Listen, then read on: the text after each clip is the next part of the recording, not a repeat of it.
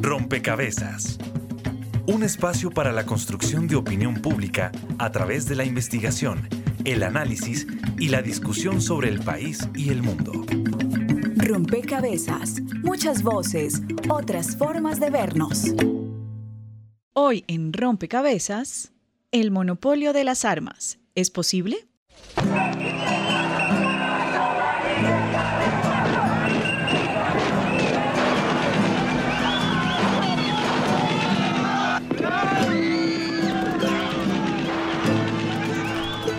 Echaron de la casa, porque mi hermanito está en la cárcel, por muchas cosas, si ese era mi lugar. Felipe, ¿cómo supiste que era la persona que tenías que matar? ¿Cómo lo supe? Porque me dieron foto y todo. Yo le dije a mi mamá que me iba unos días por allá en Cali a trabajar, pero yo le mentí y me mentí fue acá en los paramilitares. Se trata de una acumulación por desposesión, cuya más reciente referencia habla de 8 millones de hectáreas arrebatadas a sangre y fuego, fosas comunes, desapariciones y desplazamiento forzoso, crímenes de lesa humanidad, todos ellos componentes del terrorismo de Estado en Colombia. Tenemos que apuntarle a lo que llamamos el monopolio de las armas. El monopolio de las armas. En el corregimiento de Conejo, municipio de Fonseca, Guajira, se realizó lo que llamarían la última marcha de las FARC en armas. El monopolio de las armas no es simplemente prohibirle a un civil portar un arma.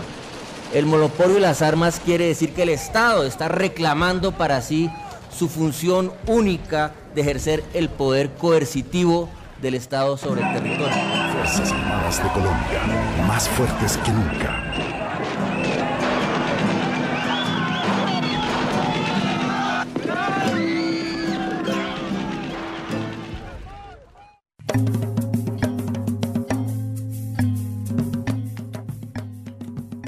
Saludo a todos los oyentes, a todas las personas que se conectan y sintonizan a esta hora. Rompecabezas, muchas voces, otras formas de vernos. Y escuchábamos, hay que apuntarle al monopolio de las armas. Y es justamente ese el tema que proponemos hoy en este rompecabezas.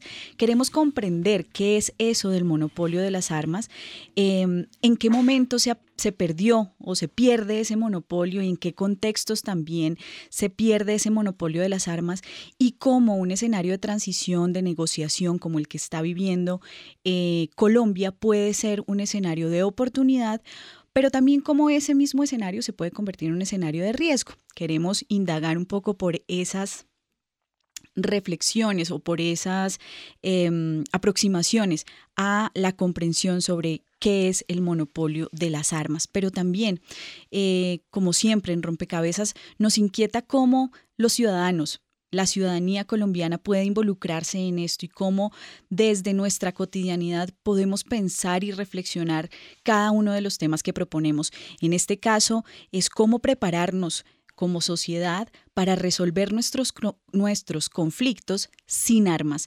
Entonces, un poco la, al cierre de este rompecabezas esperaríamos dar algunas pistas para tomar decisiones eh, no violentas, para de alguna forma comprender que los conflictos pueden resolverse sin la intervención de la violencia. Bienvenidos entonces a este rompecabezas. Eh, estaremos con ustedes quien les habla, Mónica Osorio Aguiar, y en las redes sociales, Daniel Garrido. Hola Mónica, saludamos a todas las personas que nos escuchan a través de Javeriana Estéreo 91.9 en Bogotá y hoy como en todos los programas queremos que ustedes sumen una ficha a este rompecabezas con su opinión. A través de las redes sociales les estamos preguntando, ¿crees que la sociedad colombiana está lista para resolver sus conflictos sin armas? Sí, no y por qué. En Facebook nos encuentran como Rompecabezas Radio y en Twitter como arroba rompecabezas reemplazándolo por un cero. Precisamente en Twitter durante esta semana hicimos una encuesta para comenzar el tema y que fuera la primera ficha que sumáramos hoy. Le preguntamos a nuestros usuarios, ¿se justifica el uso de las armas? 63% dijo que no, 25% dijo depende de la situación y el 13% dijo que sí. Ese es el panorama pues con que arrancamos nuestro programa y la percepción en Twitter de nuestros usuarios del uso de las armas. Bien, saludamos también a quienes nos siguen en las regiones y en cada uno de los territorios del país que escuchan rompecabezas a través de estas alianzas. Saludos a nuestras emisoras aliadas.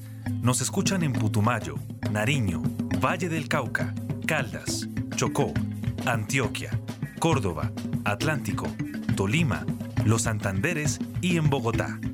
En todo el país a través de la red de Radio Universitaria de Colombia, en Venezuela por el Instituto Radiofónico Fe y Alegría, en América Latina por la Asociación Latinoamericana de Educación Radiofónica ALER y en el mundo entero por javerianaestereo.com y SoundCloud como rompecabezas-programa-radial.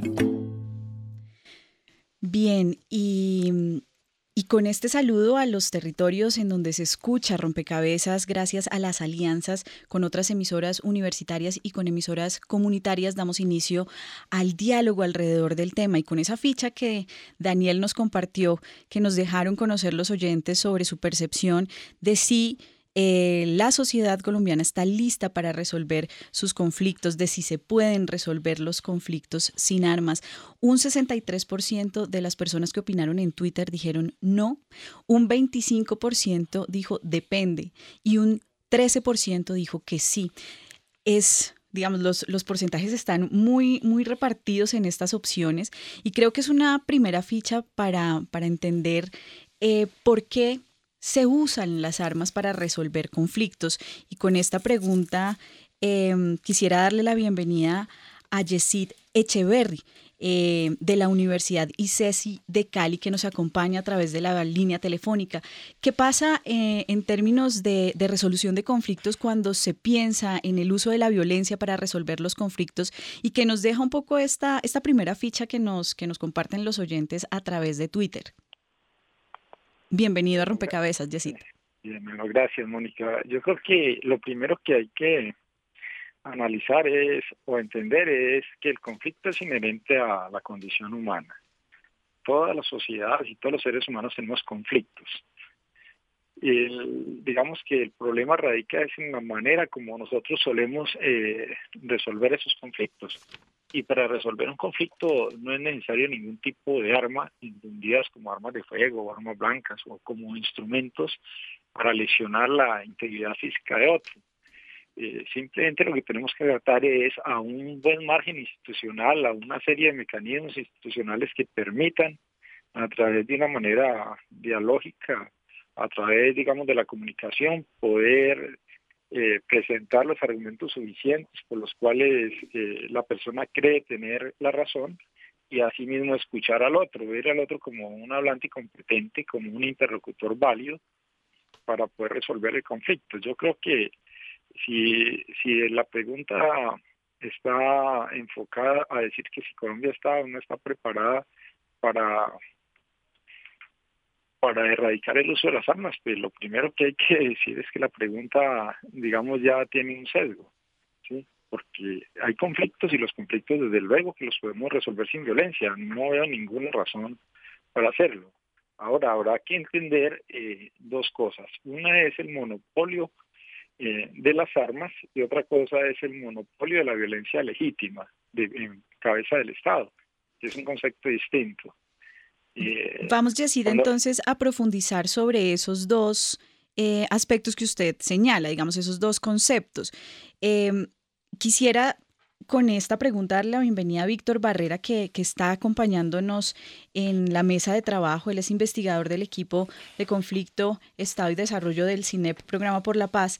Y justamente sobre esos dos asuntos que señala Yacid, esa diferenciación, digamos, entre el monopolio de las armas y el monopolio del uso, digamos, de la violencia legítimo, es que queremos profundizar en este rompecabezas. ¿Qué se comprende o qué se puede entender por cada uno de estos aspectos? ¿Qué significa concretamente el monopolio de las armas y qué significa este uso legítimo de la violencia? Eh, bien, un saludo pues, a, la, audiencia. Eh, muy, rápidamente, ¿qué es, ¿qué es eso del monopolio legítimo de la violencia? Eh, es básicamente el atributo fundamental de los estados modernos.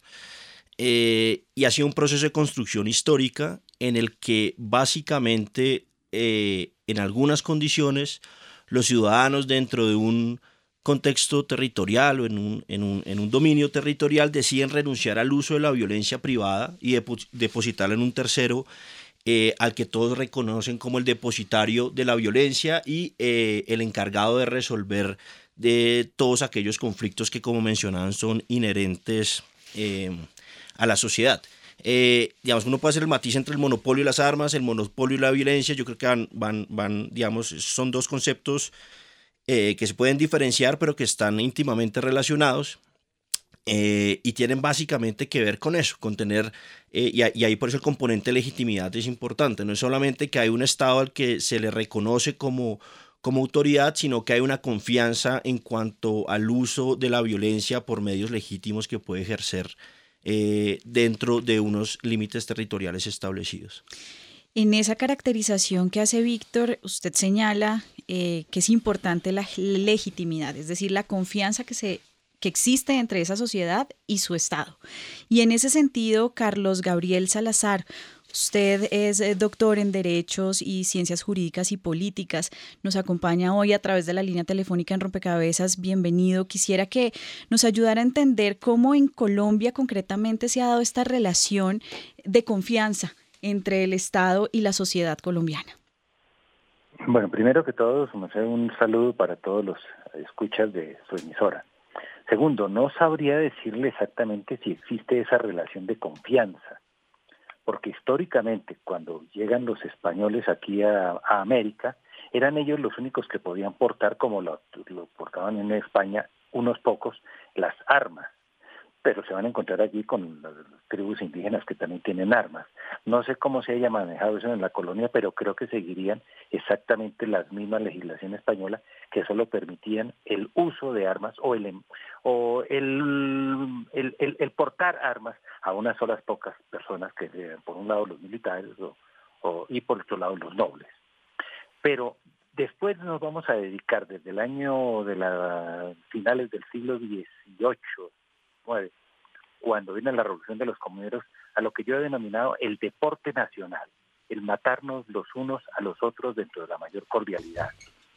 Y es así como todo el siglo XIX no es más sino una serie continua de guerras internas en nuestro país, que se van a prolongar hasta el siglo XX y que pues pareciera ser que si de pronto cuaja todo lo que se ha venido haciendo en estos últimos años, acabemos con ese ciclo de guerra pero las noticias nos dicen que todavía hay guerras en otros lados.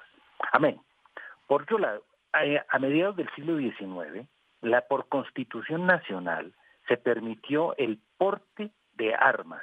Esas constituciones liberales de la mitad del siglo XIX permitieron el porte de armas y solo el Estado se reservó el monopolio de las que denominaba armas de guerra, es decir, que las armas de puño y de pronto las armas cortas se, permitían para que todo el mundo las tuviera. Hoy el monopolio lo tiene el Estado, no lo podemos negar. Uno simplemente obtiene un permiso para portar un arma. Pero como no hay lo que llamamos Estado real, existe un Estado formal, no existe un Estado real, pues hombre, las armas se adquieren en cualquier parte y en cualquier forma a través del mercado negro. Un ejemplo la cantidad, los miles de armas que se le dieron a la guerrilla. Esas armas no fueron adquiridas en las brigadas, esas armas son adquiridas por mercado negro. Si el Estado no controla eso, si no hace un verdadero, un real y un efectivo eh, control, no habrá absolutamente nada de ello. Bien, Carlos, Carlos nos ayuda a, comprender un poco en perspectiva, o más bien, eh, en perspectiva histórica, así cómo, cómo se ha venido reflexionando, digamos, y cómo se ha venido comprendiendo este asunto del monopolio de las armas y cómo también esta relación de confianza entre la sociedad colombiana se teje o no se teje con el Estado.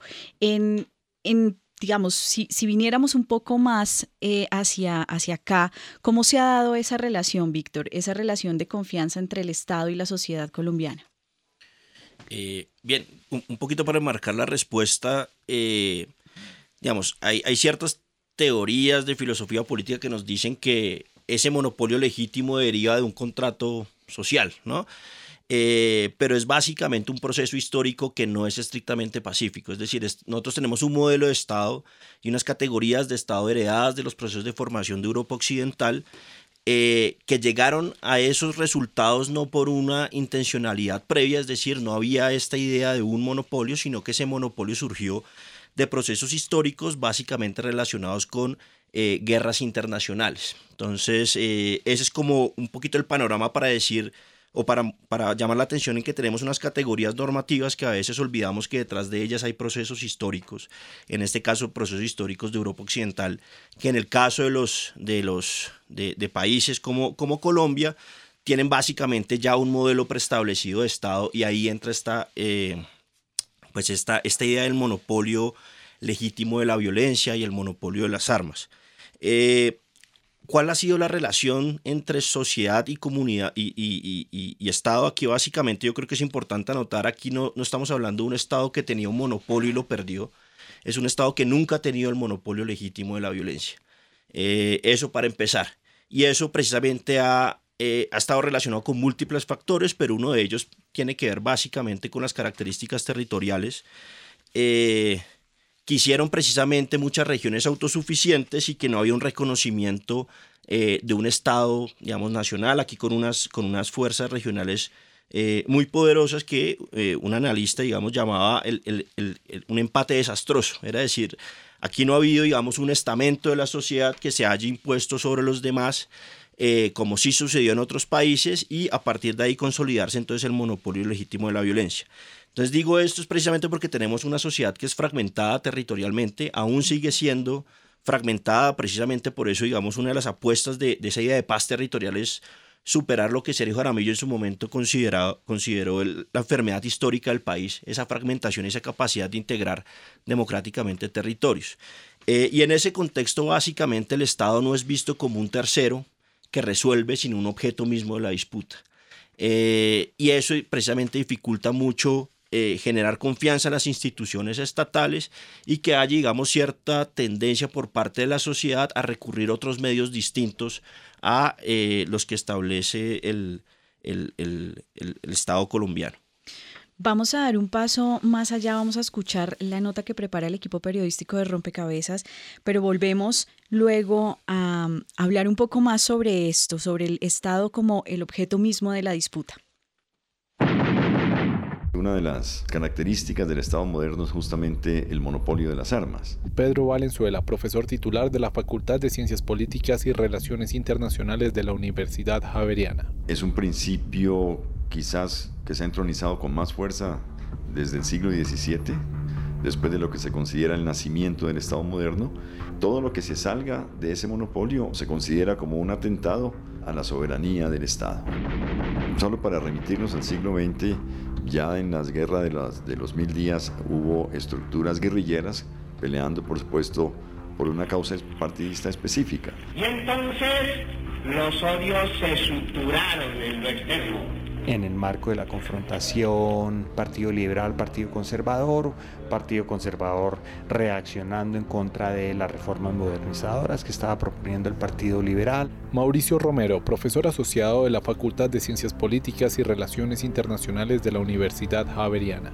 En un eh, periodo de unos 8 o 10 años se calcula que hubo aproximadamente unos 250 mil muertos. Después de eso tuvimos un acuerdo político para finalizar la violencia, que fue el Pacto del Frente Nacional del de 1958, que duró 16 años, donde efectivamente los índices de violencia bajaron y hasta el final de ese pacto en 1974, 78 empezó a subir los índices de violencia porque hubo unas rebeliones armadas, eh, fundamentalmente los grupos guerrilleros de izquierda en el marco latinoamericano de eh, luchas de liberación, luchas contra el imperialismo en, el discurso político de la época. Surgió el Ejército de Liberación Nacional, surgió las Fuerzas Armadas Revolucionarias de Colombia, surgieron el Ejército Popular de Liberación y otros grupos más pequeños, pero eso diría yo que fueron los, los tres principales. Entonces, pudiéramos decir que en ese momento, eh, en los años 60, surgieron unas rebeliones armadas que debilitaron eso que se podría llamar el monopolio de los medios de violencia por parte del Estado Nacional. Uno puede ver que hay un proceso político de negociaciones de paso negociaciones para desmovilización, en los cuales el resultado ha sido un fortalecimiento del monopolio de los medios de violencia. No pudiera decir entonces que ese proceso político se inició con las negociaciones de los 80, terminó con la demovilización de cinco grupos guerrilleros. Eso tuvo como resultado la constitución del 91, a partir de eso entonces viene la configuración de un nuevo actor armado que fueron los grupos paramilitares, en el cual el Estado Nacional delegó el uso de la fuerza, entonces ese monopolio se debilitó de nuevo. Mientras se negociaba con las FARC, entonces crecían los paramilitares y llegamos a una situación casi de colapso del Estado, donde paramilitares dominaban el norte, el gobierno constitucional dominaba el centro y las FARC dominaba el sur del país. Pero en la medida en que este es un Estado que tiene una presencia desigual en todo el territorio, en donde muchas veces esa ausencia estatal ha sido reemplazada por estructuras armadas al margen de la ley, tanto de derechas como de izquierdas, sobre todo en las últimas décadas. Llegar a crear órdenes locales, controlan la tributación vía extorsión, secuestro, controlan la justicia, controlan los flujos, entonces es pérdida de soberanía sobre el territorio y pérdida de administración de justicia sobre la población. Yo creo que el Estado debe confrontar con su fuerza legítima aquellas organizaciones que en este momento persisten en desarrollar acciones al margen de la ley, pero que eso no es suficiente que lo que necesitamos es un Estado que se legitime además por otras razones y no solamente por su presencia armada. Nota realizada por Daniel Garrido. Bien, y escuchábamos tanto a Pedro Valenzuela como a Mauricio Romero un poco trayendo la historia de cómo se ha dado este ejercicio, digamos, del uso de las armas por distintos actores, eh, justamente em, en, ese, en esa lucha por, eh, por, el, por el poder político, ¿no? Y cómo también em, coincidían un poco con el análisis que venía haciendo usted, Víctor, sobre esa, mm, esas características particulares de los territorios, esa presencia diferenciada en los territorios y esa fragmentación que, que pone hoy em, en discusión también cómo se va a consolidar esto de la paz territorial, usted ya lo señalaba. Y justamente sobre esto es que quisiera que volviéramos en este rompecabezas.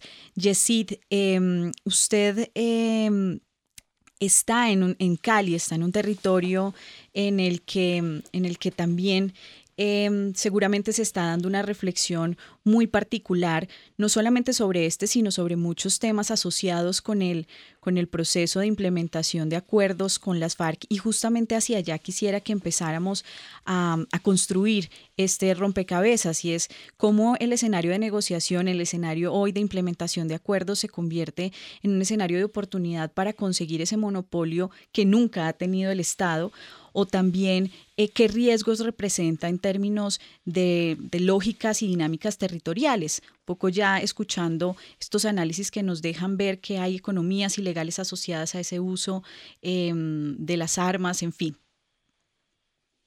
Bueno, Mónica, pues hay diferentes elementos que debemos tener en cuenta. En principio, la ubicación geopolítica de Cali, del Valle del Cauca, y el componente histórico, digamos, asociado a estas regiones, eh, puede mostrar que ha habido mm, históricamente el asentamiento de grupos al margen de la ley muy fuertes. efectivamente, lo que hacen es poner en prueba eh, la concepción del monopolio eh, de la violencia y sobre todo el monopolio legítimo y el monopolio de las armas el hecho de que nosotros estemos ubicados en la región pacífica con unas fronteras bastante grandes, muy poco controladas, ¿sí? hay poco, poca presencia de la institucionalidad allí y vastas regiones en las cuales eh, no contamos con instituciones eh, que ayuden, digamos, a resolver el conflicto, como son, como puede ser, digamos, instituciones judiciales o instituciones no gubernamentales que contribuyan de una u otra manera a resolver eh, los diferentes problemas que se suscitan aquí en la región, eh, muestra que hay que hacer mucho por, por, por lograr la paz, por lograr, digamos, organizarla.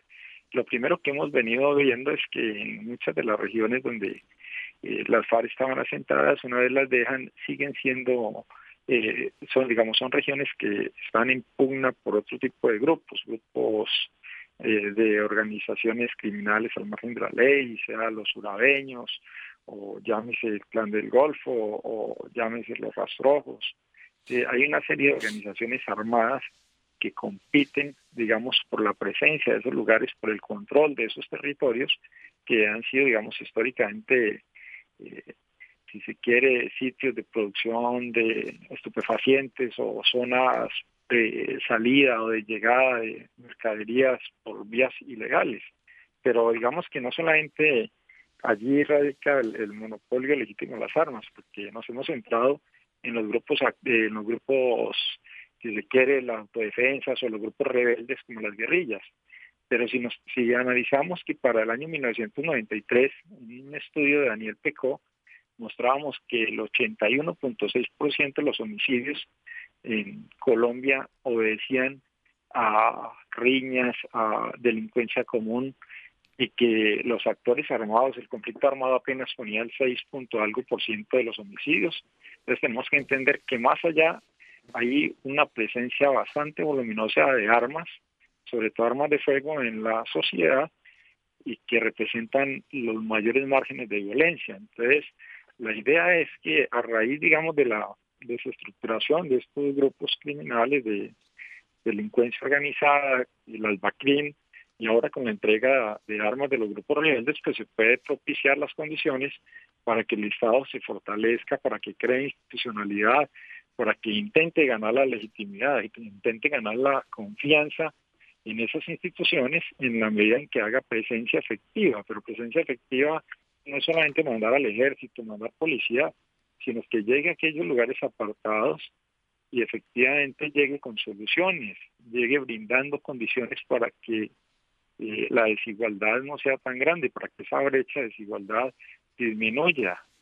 Porque mientras sigamos, digamos, con unos niveles de inequidad tan altísimos en la sociedad, pues lo más seguro es que la gente buscará eh, economías alternativas, economías emergentes de carácter ilícito, y ello va a facilitar eh, de nuevo eh, la el compra de armas, la negociación con armas y desde luego la resolución de conflictos por la vía armada, que como son economías ilegales no pueden acudir ante la institucionalidad, pues no pueden hacerlo, que pues el único medio que tienen para hacer cumplir sus negocios, sus contratos es la violencia. Y por eso en buena medida, digamos, se mantiene este tipo de cosas. este, este contexto, digamos, particular eh, que usted nos describe, digamos, de Cali, eh, que de alguna manera refleja unas dinámicas que con, con diferencias, pero que si uno pudiera también asociar con otros territorios del país, em, ponen, digamos, en, en, en, juego en este rompecabezas una, quizás una reflexión y es que, e, es decir, es el cómo, ¿no? Cómo lograr que efectivamente em, se devuelvan las armas al Estado. Hay quienes en la opinión pública, digamos, han manifestado que para garantizar la paz es necesario que eso ocurra, pero en términos eh, concretos, digamos que esto, esto no es nuevo. El monopolio está, digamos, constitucionalmente está así, pero como ya ustedes en varias oportunidades lo han dicho, no se ha logrado que el monopolio de las armas y el monopolio del uso, digamos, legítimo de la violencia esté eh, solamente en manos del Estado. Ahí, Carlos Gabriel Salazar, usted, em, un poco a la luz de, la Constitución, ¿usted cómo, cómo ve que esto sea posible? Em, cómo lograr que este escenario de transición nos permita fortalecer el Estado y generar justamente este, este nivel de confianza que se necesita y para, para lograr ese monopolio. Mira, Somerso, yo creo que la cosa se soluciona con tres, con tres elementos. El primero es educación, una verdadera educación real, no simplemente una educación formal y de meros números como generalmente ocurre en nuestro país. Y segundo, una solución a los problemas socioeconómicos que son el motor de todos los problemas. Ese es el, eh, el, problema mayúsculo. Mientras tengamos nuestras desigualdades económicas y sociales que hay en el país, ni pensemos en que estas cosas se puedan solucionar. Hay que buscar la forma de, que se rompa la brecha entre los ricos y los pobres, porque es que en este momento, ayer, hace 50 años, la masa de la clase media era enorme. Podemos decir que el pueblo estaba muy generalizado. Habían unos pobres, sí, y unos ricos, pero que estaban muy en, sitios extremos. Pero la masa media era enorme. Hoy, al contrario, está, la clase media está desapareciendo. Los ricos cada día son más y más ricos y, por, y también inhumanos. Vamos a pensar que ellos son humanos. Eh, eh, ellos son inhumanos. Llegan esa, a destruir y acabar y, a explotar más, más y cada vez más a la masa eh, inferior. Esos problemas hay que solucionarlos. Y lo tercero, un control real, un control efectivo por parte del Estado. Esa es la parte difícil, por, con, el, por, con el, el poder corruptor que tiene el dinero, que tiene toda esta cantidad de cosas. Hombre, es muy fácil corromper a cualquier mm, empleado, cualquier persona que gana un salario más o menos, por no decir menos, que le ofrecen una cantidad de dinero por, por cosas pírricas, pues no hay ningún problema. Amén de los ejemplos que nos están dando hoy de pagar cuatro mil, dos mil, seis mil millones de pesos simplemente para que no se pueda eh, expedir una boleta de, detención, una boleta de captura. Entonces esos, problemas son graves. Entonces, vuelvo y te digo, educación, solucionar los problemas socioeconómicos y control. Y acabar con el Estado cantinero. Porque es que la gran cantidad de muertos que, que ocurren entre la población civil son a consecuencia del alcohol, a consecuencia del alcohol. Bien, estamos en Rompecabezas conversando sobre el monopolio de las armas y cómo em, fortalecer la institucionalidad para que esto sea posible o también eh, si, si, definitivamente hay que considerar el que esto es un estado ideal y que realmente no puede existir el monopolio de las armas. Víctor, eh, Yesid venía comentándonos em, sobre justamente cómo, eh, digamos, hay unas condiciones particulares del, territorio, específicamente él señalaba Cali como un territorio en disputa por algunos corredores, em, en donde hay unas condiciones socioeconómicas muy complicadas. Em, y usted señaló esa fragmentación que, que, es uno quizás de los retos para consolidar la paz en este momento. ¿Cómo eh, entender, digamos, que el, eh, que hay unas dinámicas particulares en el territorio y que existe, digamos, este uso por privados de las armas y hay como, digamos, mm, aliviar esas tensiones y lograr que efectivamente haya como un proceso de transición también en el uso de las armas de la violencia eh, por parte del Estado. Eh, bien, digamos, hacer una claridad, porque creo que a veces solemos confundir los tipos de violencia eh, y eso a veces dificulta el diagnóstico. Digamos, evidentemente Colombia tiene un problema eh, de intolerancia asociado al consumo de alcohol, etcétera, que en muchas situaciones, digamos, genera violencia doméstica de distinto tipo. Eh, pero tenemos acá también unas dimensiones y unas magnitudes significativas de violencia política, tal como la hemos conocido en el, en el marco del conflicto armado. Eh, y esto simplemente para señalar que un poco el que no existe un monopolio y la violencia no genera de manera automática violencia por parte de privados. Eh, y esto hay que entenderlo porque la violencia en Colombia se ha convertido en un recurso estratégico de muchos actores y como tal se administra y se dosifica de acuerdo a, consideraciones eh, estratégicas, si se quiere. Entonces, un poquito esto para señalar es que si bien tuvimos un conflicto armado que si uno lo compara con otros conflictos armados no tiene unos niveles de letalidad eh, tan significativos, ha sido, ha sido un conflicto de mediana y baja intensidad, eh, pero esto se debe precisamente a la capacidad que han tenido los actores armados ilegales de controlar territorios y regular la vida social. Eh, y esto tiene un efecto eh, en las dinámicas de violencia, es básicamente donde existe una regulación social, bien sea proporcionado por el Estado por un actor armado ilegal, los niveles de violencia descienden. Básicamente lo que estamos viendo es los colapsos de esos órdenes sociales como, como los órdenes sociales un poquito como lo mencionó el profesor Romero, y básicamente eso genera entonces unas condiciones donde se propicia el uso estratégico eh, de, la, de la violencia. Entonces, ¿qué, ¿qué, hacer un poquito para poder, digamos, eh, combatir estas dinámicas de violencia que estamos observando en, en los territorios? Yo creo que acá ya hay unas pistas, pero lo primero que hay que entender es eh, la lógica de funcionamiento de la violencia actual, que, era, que tiene que ver precisamente con una violencia orientada a garantizar eh, una mayor certidumbre en las economías ilegales. Esa es una dimensión y es una lógica que estamos viendo de violencia y esto requiere también entonces una, una respuesta institucional, digamos, un, poquito pues, más adecuada reconociendo el fenómeno.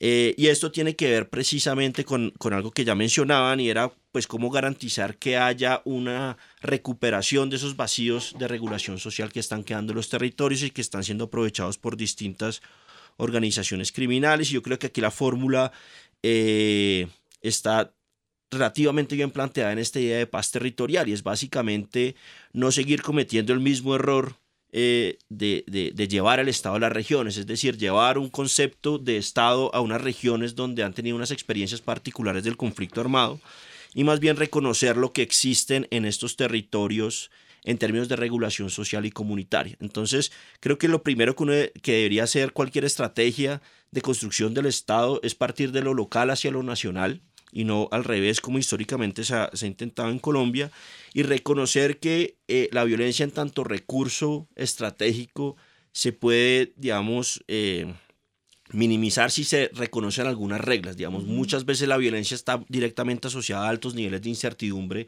que pueden estar a su vez asociados con resultados políticos, con transacciones económicas, pero ahí donde uno ve que hay desconfianza y hay incertidumbre, hay eh, una probabilidad altísima del uso de, violencia con, con, con, fines políticos o económicos. Entonces, básicamente reconocer que hay unas, hay unas capacidades comunitarias y unas capacidades sociales eh, que precisamente por estar tan atentos a esta idea que tenemos una cultura de la violencia y que casi que la violencia es parte de nuestro ADN, no nos permiten ver, digamos, mm que hay un potencial civilizador en las interacciones concretas en muchos de estos territorios eh, afectados por el conflicto armado.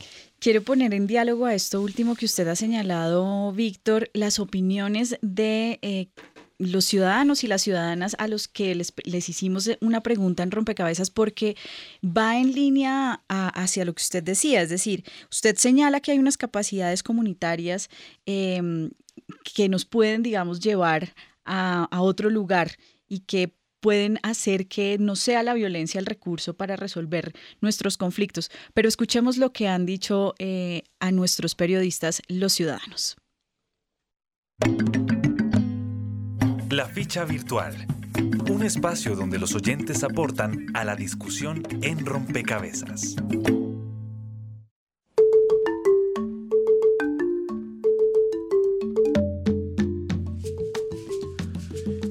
Iniciando nuestro programa, los invitábamos a participar y a responder la pregunta ¿Crees que la sociedad colombiana está lista para resolver sus conflictos sin armas?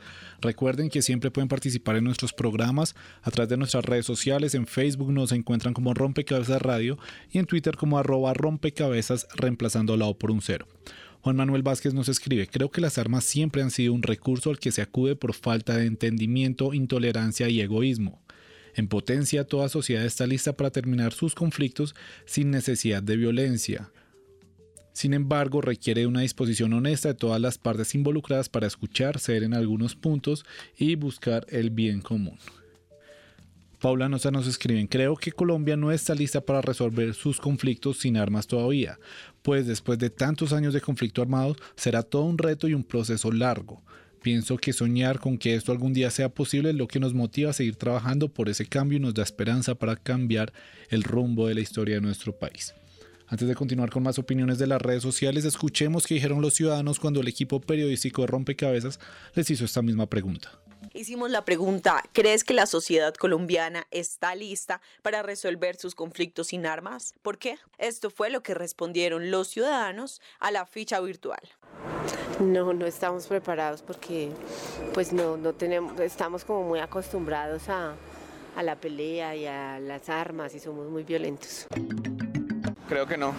Creo que nos falta muchísimo. Tenemos una cultura de guerra de 50 años y creo que para entrar a la civilización como tal de la comunicación humana eh, nos falta camino, nos falta cultura. No considero que estemos listos porque no tenemos cultura, no tenemos educación, básicamente eso. Estamos listos, ¿no? Solo que, que la gente tiene que darse cuenta que no es necesario las armas en todo el mundo para resolver conflictos. O sea, siempre para que haya una pelea te das cuenta que tienen que haber dos no estamos preparados. Si nos enseñaran como desde pequeños que los conflictos no se resuelven con violencia, sino hablando, podríamos resolverlos. Creo que no, no estamos listos. No sé, somos como muy egoístas. Aún no, porque el hecho de llevar más de 50 años resolviendo los conflictos con armas, ah, pues me refiero al conflicto armado. Entonces es volver a, o es necesario hacer una, a ver, una campaña como de educación para resolver los conflictos de otra forma. Y eso comienza desde casa con nuestros hijos. Informó para Rompecabezas María Gabriela Novoa.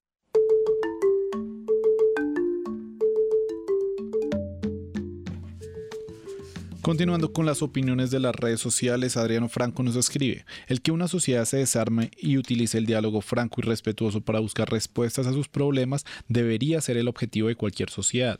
Sin embargo, en Colombia todavía queda mucho por hacer para que esto sea una realidad. Lo anterior sería posible si se mejoran las oportunidades económicas y políticas de las personas, al igual que si se crea una cultura del consenso y compromiso. Y finalmente Juan Sebastián Cruz nos escribe, yo creo que no es que las sociedades esté lista o no, sino que es el único camino para que el enfrentamiento armado entre ciudadanos legales se deje de presentar y se formen nuevos conflictos. Bueno, escuchamos en muchas opiniones, tanto en las redes sociales como en la calle, que muchos decían no estamos listos. En ese sentido, a mí me gustaría preguntarle a Yesida Echeverry cuál es el rol precisamente de la ciudadanía en este camino de solucionar los conflictos sin armas. Bueno, lo primero que vemos es que en las opiniones de la gente eh, aparece implícita una respuesta que creo que es errónea y es la idea de que la violencia sí resolvió el conflicto. Y precisamente lo que hemos visto es que la violencia no fue capaz de resolver como mecanismo, como instrumento, no resolver el conflicto. Cuidado que no fue capaz de resolverla, por eso justamente se llega al diálogo. Y el diálogo es la alternativa porque la violencia no pudo resolver, por el contrario, la violencia generó más conflictos que los que pretendía en su momento resolver. Yo creo que el papel de la ciudadanía es fundamental.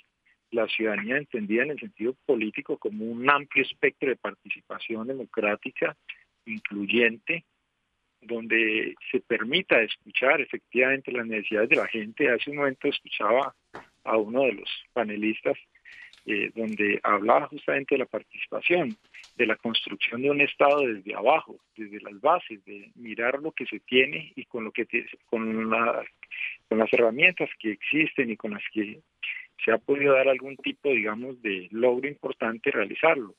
El Valle y sobre todo el suroccidente colombiano durante la etapa del conflicto armado con las FARC más agresiva, eh, se mostraron una serie de, digamos, una serie de acciones colectivas muy importantes.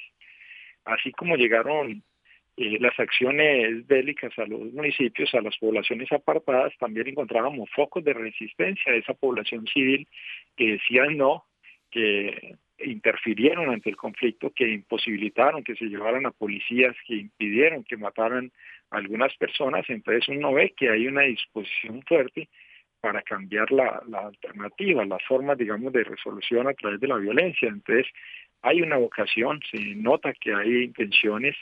Eh, precisamente en estos días, con el conflicto en Tumaco, eh, lo que se veía era una disposición al diálogo, donde los campesinos decían, vea, no queremos erradicación, queremos sustitución. ¿sí?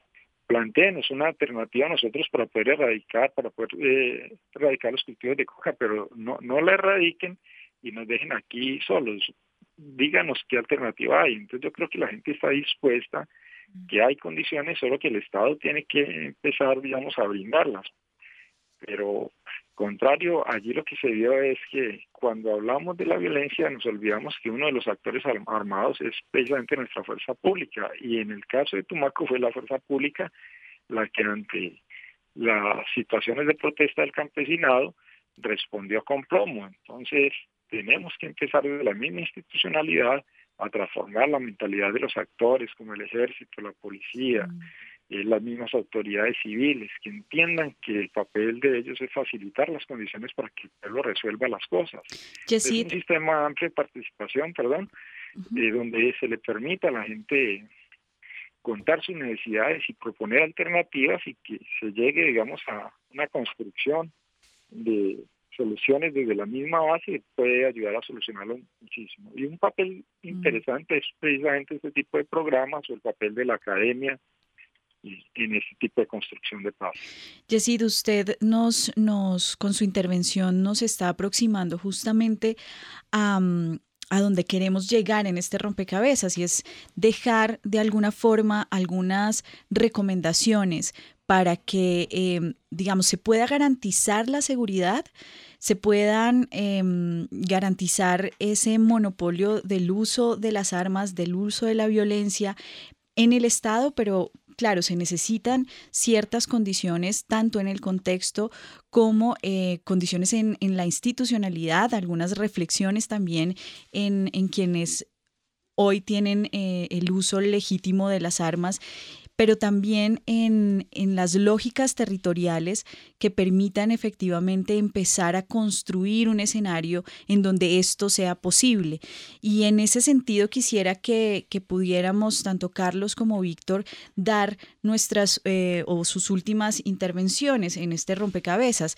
Eh, ¿Cuáles serían esas recomendaciones, Carlos, que usted dejaría para em, comprender esos, ese, ese uso eh, o la necesidad de, del monopolio de las armas en, en el Estado y em, evitar, digamos, que privados las usen para, para garantizar seguridad o resolver conflictos o situaciones em, o diferencias de opiniones, en fin.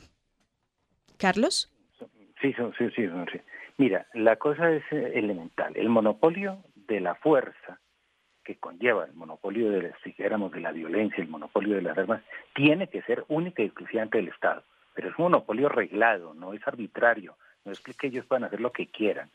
¿Cómo se logra ello? Creo yo, uniendo fuerzas. Por un lado, el mismo Estado, la religión o la iglesia, la familia y la sociedad civil, todos a una, como en Puente Ovejuna, todos buscando que las personas recapaciten que no tienen que recurrir necesariamente a la violencia y una violencia que conlleve armas para darle la solución a un problema. El punto fundamental para que lleguen a esa primera conclusión es la educación. Educación que tiene que partir, como le digo, desde la familia, desde la ciudad civil, desde la religión y finalmente desde el Estado. Víctor Barrera. Logrando eso, quedamos bien. Víctor, en ese mismo sentido, ¿cuáles serían esas recomendaciones para conseguir eh, la confianza, la legitimidad y el, en concreto, el monopolio de las armas eh, para que por lo menos exista ese sentido, digamos, de claridad en términos de la sociedad civil, de lo que entienden por monopolio de las armas? Bien, eh, no, yo, yo diría un poquito en, línea con lo que, con lo que ya han mencionado. Básicamente en un contexto de transición como el que estamos enfrentando, obviamente resolver todos los problemas estructurales que hay detrás de la violencia, eh, pues además de ambiciosos y reales, son procesos que toman mucho tiempo y creo que estamos empezando a dar apenas los primeros pasos. Entonces lo que quisiera decir es como en un contexto transicional deberíamos de pensar en eh, acciones mucho más concretas encaminadas a un resultado final que nos debería llevar a un real, digamos, a un control democrático real de nuestra fuerza pública eh, y ese ejercicio legítimo de la violencia. Y esos primeros pasos tienen que ver básicamente con la generación de nuevos pactos locales en materia de seguridad y convivencia, eh, porque tenemos unas regiones, evidentemente, que han estado eh, con una presencia histórica de las FARC, existe una enorme desconfianza frente a las autoridades públicas, sobre todo ejército y policía, es decir, los niveles allá de, de, pues de legitimidad y aceptación de la fuerza pública son realmente irrisorios, básicamente porque allá actuó la fuerza pública como un ejército de ocupación, es decir, dislocó un orden que ya existía de coexistencia, digamos, tenso, difícil con las FARC, eh, pero esto generó también unas infracciones al DIH, a derechos humanos muy grandes.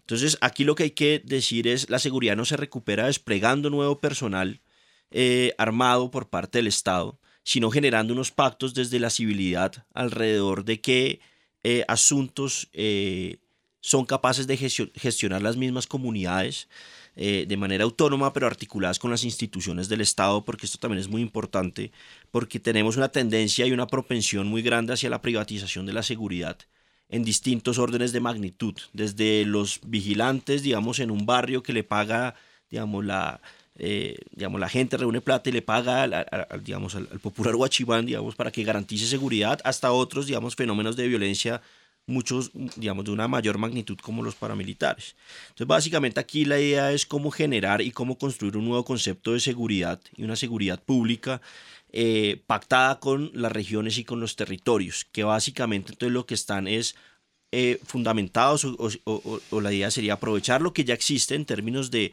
muchas normas que reducen incertidumbre en, las interacciones entre las personas, pero además de eso progresivamente ir recuperando la legitimidad de la fuerza pública, pero recuperan, recuperándola a través de un control democrático real y efectivo por parte de las comunidades. Bien, pues con esto, con estos llamados, no solo a la capacidad de la ciudadanía, de las organizaciones, sino justamente de generar esos pactos regionales sobre seguridad pública en los que se reconozca la autogestión en articulación con la institucionalidad y esa legitimidad de, la fuerza pública, pues cerramos este rompecabezas. Sumamos, por supuesto, una ficha adicional en, este mismo, en esta misma clave, en clave de recomendaciones. Y esta es la ficha que prepara el equipo periodístico de Rompecabezas. hay un problema y es que en, Colombia las armas que están no solamente vienen del conflicto armado, nosotros como colombianos somos una sociedad eh, considerablemente armada. Dylan Herrera, experto en temas de seguridad, guerra y construcción de paz. Eh, digamos que ahorita con el salvoconducto que, que, que estaba, eh, ahorita está, digamos, en, pausa, o sea, el presidente puso un decreto de que a que tuvieran salvoconducto no podían usar las armas, pero pues hay una gran parte de la sociedad que está armada. Entonces vamos a ver que de hace un tiempo para acá, pues gran parte incluso de las muertes por arma de fuego ni siquiera son derivadas del conflicto armado, sino de otro tipo de, tenedores. Con este panorama la situación parece no estar nada fácil. A eso se le suma la viabilidad de desarmar a las personas en Colombia. Digamos que hay dos, dos tipos de, elementos. Primero es entender que eh, nosotros vivimos en un país que produce armas. Nosotros tenemos a una industria que genera eh, varios ingresos para el Estado, que es Indomil, que produce armas entonces tenemos una vocación a, tener armas, digamos, no tanto como una sociedad como la estadounidense, pero, pero sí hay un interés y, una, y una creencia de que las armas nos brindan seguridad. Yo creo que las primeras cosas que se debería abordar es qué es lo que tiene seguro al, ciudadano. Hay una cantidad también de, de otros productores de lo que se llaman armas hechizas que son armas, digamos, como no originales, que son copias de, entonces, de la copia de un, de un Smith Wesson, o la copia de un Colt, que son armas, digamos, como más informales que igual se producen y, tienen alta rotación, sobre todo en estructuras de crimen organizado. Entonces empezar también a abordar ese tipo de industrias informales y legales va a ser muy importante porque es donde ahorita se está nutriendo gran parte del armamento que, hay en, las calles y en, en las veredas en Colombia. Es por eso que es mejor el desarme o el control de las armas? Es lo mismo que se está preguntando Estados Unidos, ¿no? Eh, la, Asociación Nacional de Rifles dice, los rifles no matan gente, la gente mata gente. Entonces, eh, efectivamente, eh, ahí en esa parte uno tiene que ver que esto es un, es un tema de parte y parte. Sin duda, la vocación de querer hacer daño y, la incitación a violencia y altas tasas de criminalidad ayudan, pero el tener un arma facilita también mucho esto.